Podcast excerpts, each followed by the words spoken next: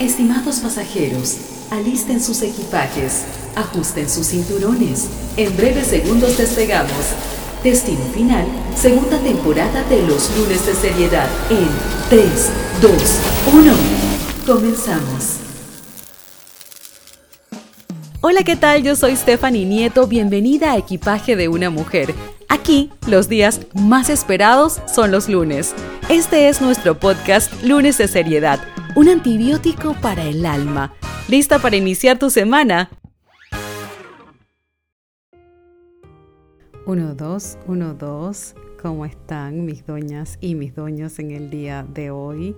Yo soy Stephanie Nieto y este es el episodio número 60 de los lunes de seriedad aquí en equipaje de una mujer y te doy la más cordial bienvenida. Yo soy Stephanie Nieto. Si aún no nos conocemos, si no has escuchado ninguno de los episodios anteriores, pues te doy la más cordial bienvenida. Bienvenido y bienvenida, por supuesto, a este espacio en el que conversamos semanalmente eh, y reflexionamos, compartimos vivencias. En palabras de las doñas, eh, así se llama nuestra comunidad, date una vuelta por equipaje de una mujer en Instagram para que te empapes o para que, em, vamos a decir, para explicarte de una mejor manera por qué nos llamamos las doñas y los doños. Pero bueno, en palabras de nuestra audiencia, los lunes de seriedad aquí en equipaje de una mujer son un antibiótico para el alma. Aquí paseamos todo ese exceso de equipaje, aquí contamos anécdotas y compartimos muchas cosas que a pesar de que quizá tú y yo seamos diferentes, pues compartimos de una manera u otra en ese equipaje de nuestra vida que es nuestro corazón. Y si me estás escuchando en uno de los más de 65 países, pues te doy, te mando un saludo me encanta que me escriban. Siempre las doñas de México están súper pendientes. También las doñas en Colombia, Costa Rica. Hay doñas inclusive en Europa. Así que les mando un cordial saludo. En la semana pasada, mis queridas doñas, he recibido una, una cantidad increíble de mensajes, tanto de doñas como de doños, conversando del episodio de la semana pasada titulado Ni un por mientras más. Y si aún no lo has escuchado, pues te invito a que lo hagas. Y, no pasa nada. Muchas me escriben y muchos me escriben. De hecho, hoy me escribió un doño diciendo, me lo recomendaron la semana pasada y ya llevo 19 episodios. ¡Wow! 19 episodios en una semana es una maratón y me encanta. Me siento muy, muy feliz y muy honrada de que pues tantas personas alrededor del mundo escuchen los lunes de seriedad. Lo hago desde lo más profundo de mi corazón. Les abro por completo mi alma, les comparto pedazos de mí, pedazos de mi historia, con el fin de darle un propósito a mi voz, con el fin de que sepas de que no estás solo en la situación o sola en la situación en la que estás viviendo, de que sepas que todo pasa y que pues todo pasa cuando estamos listos para que pase, todo pasa cuando estás listo o lista para sanar, para dejar las cosas atrás. Pero cuando digo dejarlas no es así como que, bueno, listo, tira eso y ya. Mira para adelante y haz que eso nunca existió. Si escuchaste el episodio de la semana pasada, sabes de lo que a lo que me refiero y vamos a seguir un poquito hablando de ese tema. ¿Por qué ni un por mientras más? ¿Por qué nos encanta vivir en el por mientras. ¿Qué nos hace mantenernos en ese status quo de, no sé, de, de zozobra, de inestabilidad, en ese estado en el que ni para adelante ni para atrás, decimos en buen panameño? Así que sin más, mis queridas doñas y mis queridos doños, empezamos el episodio de esta semana. Comenzamos. Y el episodio del día de hoy es titulado A la deriva, cuando no tenemos rumbo. Muchos afirman que Albert Einstein dijo que la locura es hacer lo mismo una y otra vez esperando obtener resultados diferentes. Dice la historia de que en teoría se le atribuye a Albert Einstein esta frase, sin embargo no existen pruebas reales de que de hecho lo haya dicho él. Hay muchos también que se lo atribuyen a Mark Twain, a Benjamin Franklin y pues también piensan de que puede ser de la escritora Rita Mae Brown en su novela Sudden Death o Muerta Súbita. Pero bueno, puede que lo más probable haya existido mucho antes porque esta es una obra del año 1983. Sin embargo, haya sido Albert Einstein o haya sido quien fuese, no existe nada más cierto que esta frase. Locura es hacer lo mismo una y otra vez esperando obtener resultados diferentes.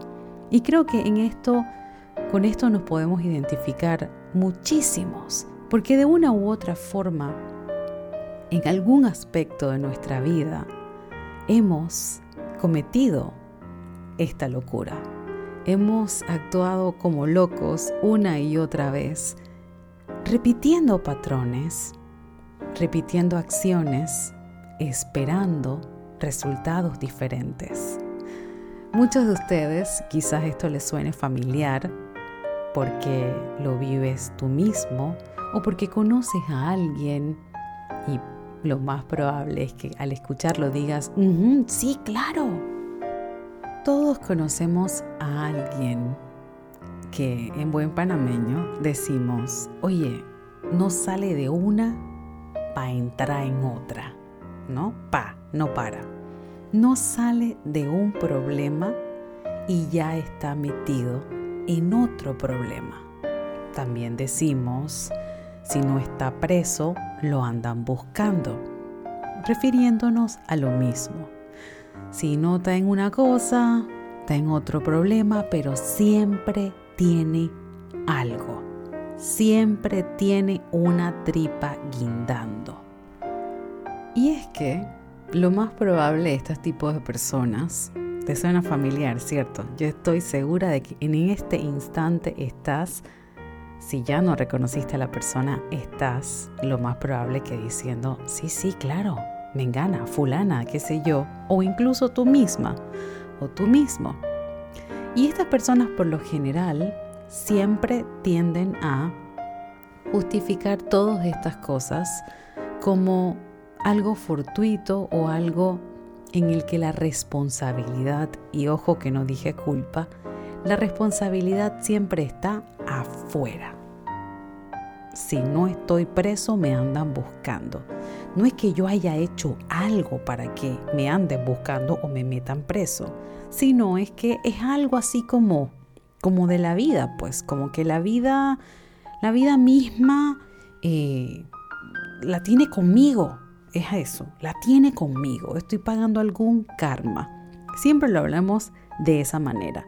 No es un lenguaje de responsabilizarnos, sino es, o sea, oye, no salgo de una para entrar en otra. ¿Te suena esto familiar? Y seguramente tú misma lo has dicho, yo misma lo he dicho en un montón de veces.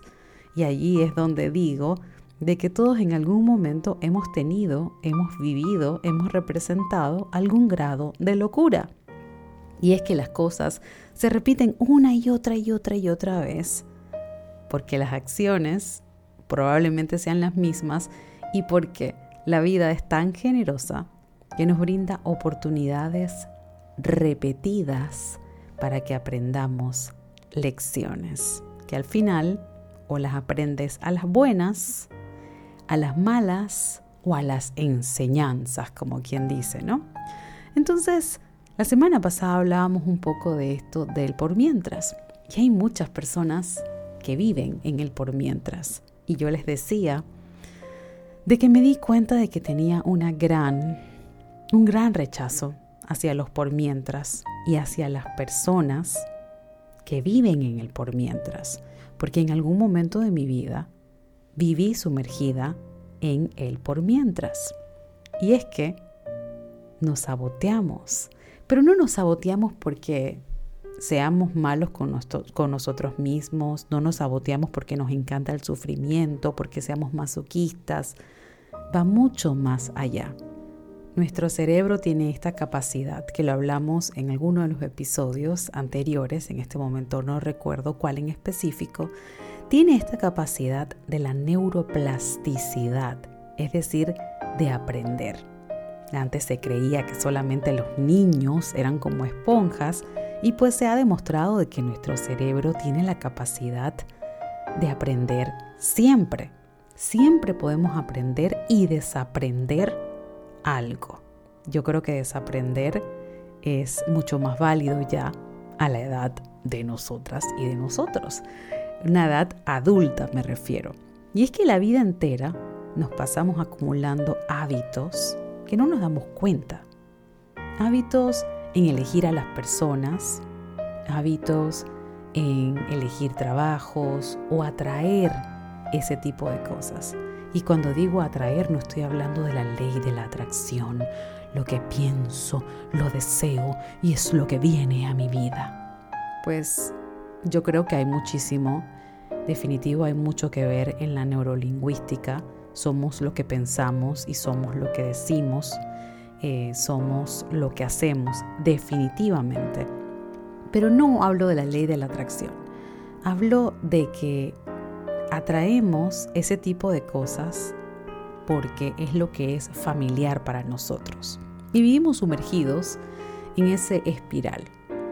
En uno de los episodios también mencioné el ejemplo de personas que de repente ven ejemplos en sus hogares que no son buenos ejemplos, qué sé yo, y ven cómo sus padres o algún hermano o alguien caen en actos delictivos o en situaciones no muy buenas y uno dice, no, porque nos encanta juzgar y señalar, nos fascina apuntar con el dedo hacia afuera. Pero ¿cómo es posible que después de lo que vio que vivió su hermano, su hermana, su mamá, su papá, vaya a repetir los mismos pasos? ¿Cómo es eso posible? Y sí, rebasa nuestro entendimiento porque bueno, solamente entendemos hasta donde nos hasta donde, donde queremos entender, ¿no? Nuestro entendimiento nos dice que pues si a ti te dicen que hacia allá y, y ves que absolutamente todos van hacia allá y se estrellan, pues no, gira a la derecha. Pero ¿cómo funcionan las manadas?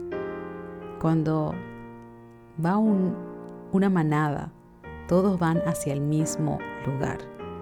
Es como una confianza intrínseca, es como una lealtad silenciosa. Todos vamos hacia allá.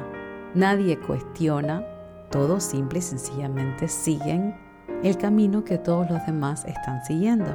¿Les suena esto familiar? Y es que los seres humanos, de una manera u otra, nos acostumbramos, por decirlo así, a todo inclusive a lo que no es tan bueno. Lo que nos genera tranquilidad, lo que nos genera de una manera u otra ese sentimiento de estoy a salvo, no sé si a salvo sea la palabra correcta, estoy en mi zona de confort, es lo conocido. Lo desconocido me genera miedo quizá, ansiedad, me genera sentimientos que para nosotros son, entre comillas, negativos. ¿Les suena esto familiar? Así que, como dice el dicho, mejor diablo conocido que bueno por conocer. Yo creo que es así. Ustedes saben que yo siempre cambio los dichos. Entonces, nos mantenemos en este estado, sea cual sea, porque ahí es donde es como nuestro estado natural, así sea el caos, así sea estar mal. Es como la, energía o el lugar al que pertenecemos.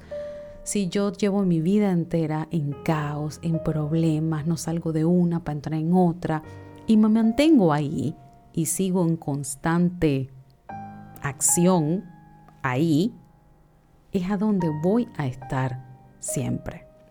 Y eso hablábamos un poco la semana pasada del por mientras. Me mantengo por mientras haciendo tal, tal cosa y comienzo y sigo la vida con cabos sueltos.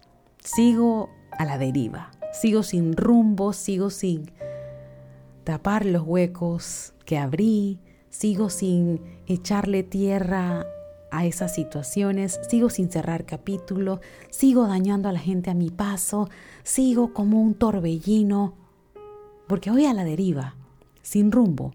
Entonces, como no tengo rumbo, como no tengo plan, como no tengo nada, cualquier cosa es buena. Como, como la vez pasada decía, cuando no tienes plan, cualquier plan es bueno. Cuando no tienes una visión clara de lo que quieres, cualquier cosa va a ser buena. Entonces por mientras elijo esto porque es que en realidad no, ni sé lo que quiero. Y puedo de repente acoger esto o hacer esto porque es que en verdad no sé para dónde. Interprétese en las relaciones, en los trabajos, en los amigos, en el plan del viernes, en el plan del fin de semana, en todo en la vida. Cuando andas a la deriva sin rumbo, cualquier cosa, cualquier medio de transporte, cualquier acompañante, cualquiera se sube en tu avión y sigues ahí acumulando cosas, gente en tu equipaje, sin analizarlo. Porque una de las características de andar a la deriva sin rumbo en la vida es andar desconectados. Ya de eso hemos hablado. De andar desconectados, de andar, bueno, para aquí, para allá, qué sé yo. Y yo, no le meto mente a las cosas. Yo no pienso mucho las cosas. ¿Qué va? Yo no, yo no le meto mente. Yo, yo sigo. ¿Le suena esto familiar? Lo hablamos un poco la semana pasada. Y esto pasa a nivel personal, a nivel familiar. Y hablábamos en uno de los episodios más escuchados, en uno de los episodios más favoritos de la audiencia y por supuesto uno de mis favoritos, la mujer, y voy a incluirlos a ustedes, mis queridos doños, la mujer, el hombre que no sana, condena a sus futuras generaciones. Yo soy responsable de mí, yo soy responsable de mi bienestar, yo soy responsable como adulta de sanar, de perdonar, de soltar. Yo soy responsable de todo eso. ¿Cierto? Y yo puedo pensar solamente en mí, claro, porque bueno, o sea, yo tengo que primero yo, segundo yo, tercero yo. Está muy de moda esto del amor propio, que tiene una delgada línea, muy, muy delgada, que divide el amor propio del egoísmo, del egocentrismo y de un montón de cosas más. Así que como yo solamente tengo que velar en, por mí, porque esa es mi responsabilidad, es importante que también sepamos que vivimos, no, no vivimos en un solo planeta. Mis acciones van a impactar a los demás. Mis decisiones van a impactar de una manera u otra en los demás.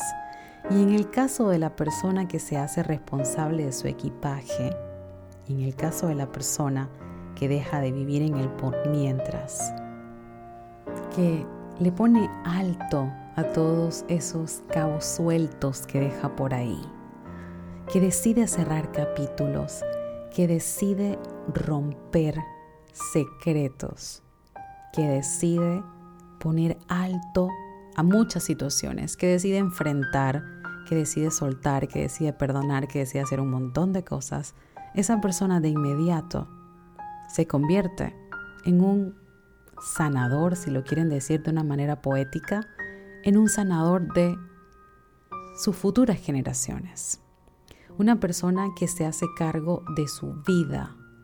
No solamente está siendo responsable consigo mismo, sino con el resto de las personas que de una u otra forma están en su vida. Sin embargo, una persona que siempre anda a la deriva, que siempre anda sin plan, viviendo en el por mientras, viviendo el hoy. Yo me pasaba diciendo de que yo era una persona espontánea, que a mí no, gusta, no me gustaba planear las cosas porque a mí me gustaba la vida así como, como viniera. Y sí, suena muy hippie, suena muy chévere, suena muy todo, suena muy infantil también, porque esa es la realidad. Es un pensamiento un poco infantil. No todo en la vida lo podemos planificar, punto, coma, espacio, mayúscula, tilde. Es cierto. Pero no tener un plan y andar a la deriva en nuestra vida como adultos es infantil e irresponsable. Contigo mismo, contigo mismo. No estamos hablando ni con tu mamá, ni con tu papá, ni con tus hijos, ni con tus futuros hijos, ni siquiera estamos entrando en eso. Por supuesto que cuando eres una persona que te haces responsable de tu vida y todo lo demás, de inmediato te conviertes en el modelo a seguir de muchas personas quizá en tu familia. Algunas otras pensarán que has tenido golpes de suerte, qué sé yo, la suertuda, has tenido oportunidades que no hemos tenido los demás y qué sé yo. Ese, pues, no es que no sea tu problema per se para que no suene grosero, pero bueno, esa es harina de otro costal, vamos a decirlo de esa manera. Pero entonces, ¿por qué andamos a la deriva a veces? ¿Por qué procrastinamos, como lo hablamos la semana pasada? ¿Por qué nos autosaboteamos? Porque procrastinar, prolongar, dejar para después, dejar para mañana lo que puedes hacer hoy es una manera de sabotearte. La semana pasada tuvimos la oportunidad de hacer un ejercicio con el cual podíamos de una manera u otra exteriorizar, hacer ese proceso neurolingüístico de sacar de nuestra mente o de nuestro corazón, si lo quieres llamar de una manera poética, todo aquello que de una forma u otra te anclaba o te ataba a una situación, a una persona, alguna herida, qué sé yo. Pero entonces, ¿por qué sigo? Porque algunas personas siguen a la deriva, sin rumbo, repitiendo una y otra vez lo mismo. No solamente en las relaciones, no solamente en el trabajo, consigo mismas. Todos lo hemos hecho de una manera u otra. Mañana empiezo. Mañana empiezo la dieta. Mañana sí voy a hacer ejercicio. Y llega mañana y el reloj lo ignoras, ignoras la alarma, pero mañana sí, ahora sí, mañana sí lo voy a hacer. La respuesta, mi querida doña, es que es la manera de nuestro cerebro de protegernos de una forma u otra a lo desconocido, a lo que no estamos acostumbrados. Y nuestro cerebro de una manera u otra comienza a, hacerse todas estas suposiciones de, ok, pero es que esto es algo totalmente desconocido. ¿Qué le pasa a Stephanie? ¿Cómo va de una manera u otra ahora a cambiarnos toda la programación y toda la paz que tenemos dentro de este caos? Porque por más caos que exista, es nuestro caos. Es como las personas que dicen, todo está desordenado, pero yo sé a dónde está. Todo. ¿Me suena esto familiar? De esa misma manera nuestro cerebro reacciona cuando nosotros decidimos cambiarle todo de lugar. Todos conocemos a alguien que dice que no, no, no, no, no, no me arregles por favor mi desorden que después no encuentro a dónde están las cosas. Deja las cosas así todas tiradas porque yo sé a dónde está cada cosa, ¿cierto? Bueno, de esta misma manera funciona nuestro cerebro aunque estemos viviendo un caos. Y comenzamos y seguimos con nuestra locura, pero con la intención firme de tener un, un resultado diferente. Y entonces comienza toda esta fantasía. Y hoy te voy a decir por qué no debemos hablar y hablar y hablar mil veces de los planes. Porque nuestro cerebro se cree la mentira, por decirlo de una manera, cada vez que contamos algo que vamos a hacer que nunca hacemos. Entonces esa sensación, el cerebro dice que, ah, pero esta la ha contado una y otra y otra y otra vez y te da esa sensación de que ya lo hiciste. Lo repites tanto Y tu cerebro, en su ingenuidad, piensa que de hecho sí lo hiciste y te da esa adrenalina, te da esa sensación de que, wow, estoy logrando algo, pero ni siquiera has empezado. Todo es un sueño, todo es algo en tu cabeza, pero tu cerebro lo interpreta como que ya lo hiciste. Entonces nos autosaboteamos cuando decimos que vamos a hacer algo y nunca lo hacemos por miedo a lo desconocido. Y nos mantenemos entonces en el por mientras. Y nos mantenemos en este engaño una y otra y otra y otra y otra vez. Pensando, es que por mientras estoy haciendo esto, porque es que, o sea, hola, yo lo voy a hacer. Y nuestro cerebro está pasa ahí como en ese entusiasmo, como que viene, viene, viene, viene. Y es que el miedo a lo nuevo, todo lo que sea nuevo, aseguran los psicólogos, cada cambio de hábito, cada cosa requiere que nosotros generemos mucha más energía. Entonces, la vida diaria, a lo que ya estamos acostumbrados, nos ahorra energía en todo sentido. Sin embargo, hacer un cambio es como trabajar el doble para que tu cerebro entonces se acostumbre a eso, ¿cierto?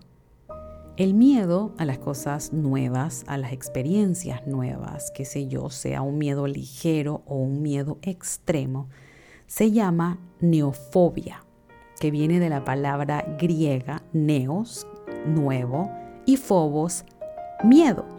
Este es este miedo o fobia es algo incontrolable que las personas eh, experimentan, sienten ante una situación nueva, ante algo que te hace romper la rutina, ante algo que a lo que tú no estás como quien dice acostumbrado. Por eso, mi querida doña, no vivimos, nos pasamos en el por mientras, por eso de una manera u otra seguimos en relaciones que no nos hacen felices, entre comillas la palabra feliz, pero es que ya lo conocemos. Entonces pensamos una y otra vez de que, ¿y qué va a pasar? Si cambio esto, aunque yo sé que no estoy bien, me da miedo pensar de que puedo estar mejor, porque ese mejor es desconocido, porque yo no conozco cómo es ese mejor. Entonces yo mejor me mantengo aquí. En la infelicidad, vamos a decirlo de una manera, pero ya es lo conocido, ya yo estoy como quien dice en mi zona de confort. Y sí, suena total y completamente ilógico quizá. Pero si te pones a analizar, por eso de una manera u otra, has vivido o vives en él por mientras. Nos resistimos al aprendizaje. Es una de las cosas a las que el ser humano se resiste. Y existen dos términos que se, se dividen entre conectoma y el sinaptoma. Y es que te explico todo esto para que entiendas que no es que, ay no, pero es que eres así porque eres un fresco, eres una fresca. Hablábamos hace unas semanas sobre encontrar el raíz del problema y entender, darnos cuenta de que la salud mental, de que nuestra composición química, de que la composición de nuestro cerebro, todo esto va más allá de los sentimientos como mágica y románticamente hablando. Siempre nos referimos a lo que sentimos, qué sé yo.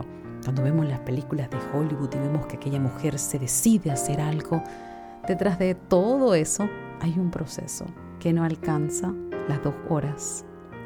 Y Hollywood prefiere poner otras escenas mucho más divertidas. El conectoma es un mapa de las conexiones entre las neuronas, entre todas las neuronas del cerebro. Dice el neurocientífico de Massachusetts, Sebastián Seung, él estima que más de 100 mil millones de neuronas eh, pueden lograr mil millones de conexiones distintas. También asegura que las neuronas de nuestro cerebro están conectadas y se comunican. Obviamente nuestro ambiente influye para aprender, el pensamiento también nos influye para que cambie la forma en cómo se conectan nuestras neuronas. Dicho esto, si creciste viendo y aprendiendo ciertos patrones, ciertas actitudes, es muy difícil de que tus neuronas se conecten de otra forma. Es por esto que de una forma u otra siempre vemos que los hijos son reflejo de los padres, porque sus neuronas comienzan a conectarse de la misma manera en la que aprenden de su entorno. De ahí también vienen los pensamientos. Si yo estoy todo el tiempo pensando, ay no, es que, es que, es que, es que así somos, es que esto, es que lo otro, tu hijo de esa misma manera va a ir conectándose, qué sé yo, de, de todo eso, ¿no? O sea, del mismo pensamiento.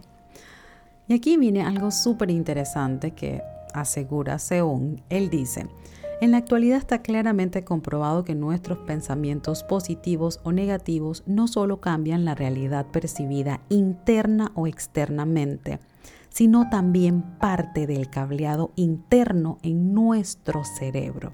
Así, nuestras experiencias pueden cambiar nuestro conectoma. Él dice, la ingente cantidad de conexiones nos hace personas materialmente únicas y diferentes a otras personas. Según afirma, tú eres tu conectoma. Y esta frase me encantó. Tú eres tu conectoma. Y lo hablábamos de la semana pasada. La infancia, todo lo que te sucedió, definitivamente que te impacta como adulto. Definitivamente que tiene mucho que ver en tus decisiones, en tus pensamientos, en tus comportamientos, en tus acciones, en tu todo. Pero tú como adulto debes entender que eres tu propio conectoma, que tienes la capacidad de hoy elegir un rumbo y dejar de estar a la deriva y dejar de estar viviendo en el por mientras, solamente por tener miedo a lo desconocido aunque lo conocido no sea lo que deseas. Es como una incongruencia estar viviendo todo el tiempo en cortocircuito.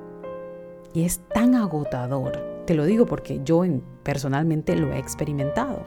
He procrastinado un montón de cosas y he decidido estar sin rumbo en un montón de aspectos de mi vida, muy pequeños, pero he decidido sabotearme como para de una manera u otra, tener una lealtad con mi entorno.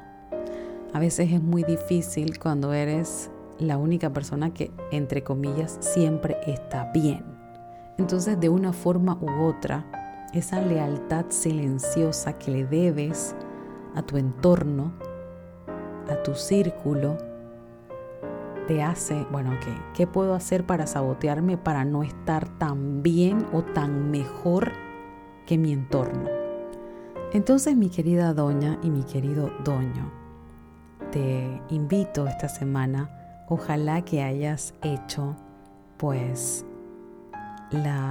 el ejercicio de la semana pasada y ojalá que puedas continuar en este camino de reconocimiento y de saber de que eres tu propio conectoma, de que tienes la capacidad de detener esa resistencia a mejorar. Te invito a que hagas una lista de las cosas que haces que te gustaría no hacer o que te gustaría hacer diferente, de cosas que has deseado por mucho tiempo hacer y que no has hecho, que has procrastinado, de cosas que sigues haciendo y deseas dejar de hacerlas, pero no entiendes por qué sigues haciéndolas. Y leía en estos días, ya para culminar, que uno de los asesinos eh, más eh, codiciados, sí, codiciados y cotizados eh, en Estados Unidos, eh, este señor que bueno, no voy a mencionar el caso aquí, está preso ahorita mismo en Estados Unidos porque mató a toda su familia, sus dos hijas menores de edad y a su esposa. Y uno pensaría, pues cómo es posible de que este hombre, sentenciado a tres cadenas perpetuas, no sé, como 300 años en total, y uno pensaría, pues absolutamente nadie, ni loco ni loca, se fijaría emocional o físicamente en una persona tan despiadada y desquiciada. Y pues les comento de que este hombre recibe innumerables cartas de amor de diferentes mujeres de diferentes partes del mundo, no solamente de Estados Unidos, dispuestas a entablar una relación con él, a pesar de que nunca en su vida va a salir en libertad. Y es que psicólogos afirman de que muchas mujeres están dispuestas a tener relaciones con este tipo de hombres por el hecho de que saben de que nunca van a estar verdaderamente disponibles. Te puede salir súper los pensar, es una locura. Pero si te pones a analizarlo de una manera u otra, es muy similar a lo que muchas personas hacen también, fijándose en personas eh, que saben que no les conviene, porque lo sabes, tienes conocimiento, sabes que es una persona que no te va a brindar lo que te gusta, sabes que es una persona que quizá tiene problemas, tiene conflictos, tiene un montón de cosas que al final del día tú sabes que no vas a poder llegar más allá de algo. Y eso es justamente lo que de una manera inconsciente nos atrae. Y nos repetimos, pero ¿por qué siempre me encuentro al mismo tipo de hombres? ¿Por qué todos los hombres son iguales? No, todos los que escoges son iguales porque de una manera u otra tu conectoma está programado de esa forma, ¿cierto? Esto ya es lo conocido. Yo sé que ya aquí voy a lo seguro. Si yo hago esto con esta persona, hago esta combinación, obtengo este resultado. Y este resultado es el que a mí me parece familiar. ¿Por qué voy a hacer algo diferente buscando un resultado diferente que me puede causar un cortocircuito o un gasto de energía porque va a ser algo distinto a lo que yo estoy acostumbrada? Y no, en lo absoluto. Así que me voy a meter con un hombre que no está disponible para seguir el patrón y para no gastar ni un poquito más de energía en algo desconocido. Y ahí es donde viene la neofobia. Pero, pero no piensen que es que uno está como que ¡ah! temblando del miedo con la neofobia. No, pero bueno, de eso hablaremos más adelante. Así que te invito, mi querida doña, a que reconozcas, y mi querido dueño también, a que reconozcas todas esas cosas, todas esas actitudes, todas esas acciones y que las escribas. Y que las escribas. Te des cuenta por qué. ¿Por qué te saboteas? ¿A quién le estás rindiendo lealtad? ¿Por qué sigues haciendo lo mismo? ¿Por qué sigues viviendo en un estado de locura constante? Haciendo las mismas cosas, esperando diferentes resultados. A sabiendas de que te va a pasar lo mismo una y otra vez. ¿Por qué te sigues engañando? Diciendo que vas a hacer, que harás, que harás y que harás. Cuando al final sabes que no va a pasar. ¿Qué es lo que te bloquea o qué es lo que hace que vivas en esa constante fantasía entre lo que quieres, entre lo que harás y entre lo que eres? Te dejo esa tarea, un poco complicada quizá, eh, un poco abrumadora, pero muy necesaria para seguir avanzando hacia el episodio número 61, mi querida doña y mi querido doño, Yo soy Estefany Nieto y este fue el episodio número 60 titulado A la deriva, cuando no tenemos un rumbo. Recuerda lo que pasa. Es como que te subes en un carro y no sabes hacia dónde vas y comienzas a manejar y manejar y manejar. ¿Te imaginas? ¿Te imaginas todo el día, todos los días, manejando sin saber hacia dónde vas? Así hay tantas personas. Yo conozco muchas personas así.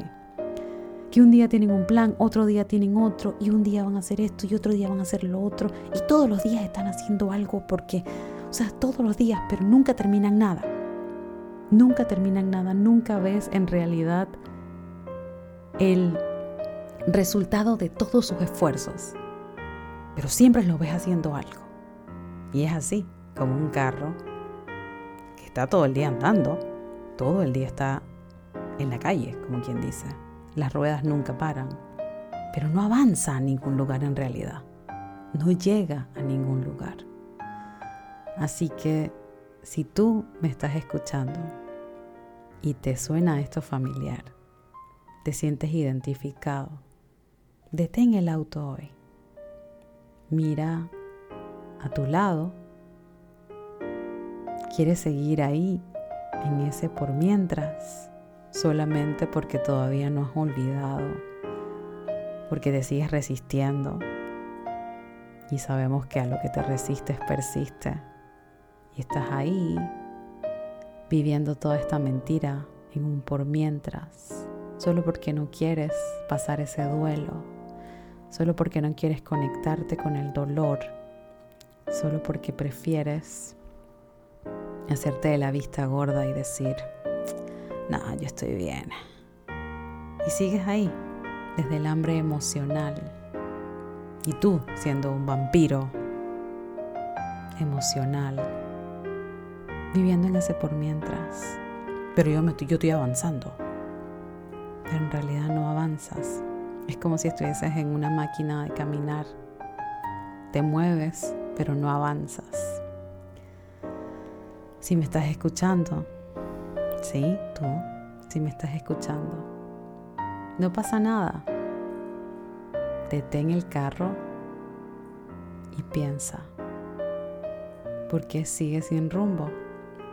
a dónde vas a llegar. Y bueno, nada. Chao, hasta la próxima.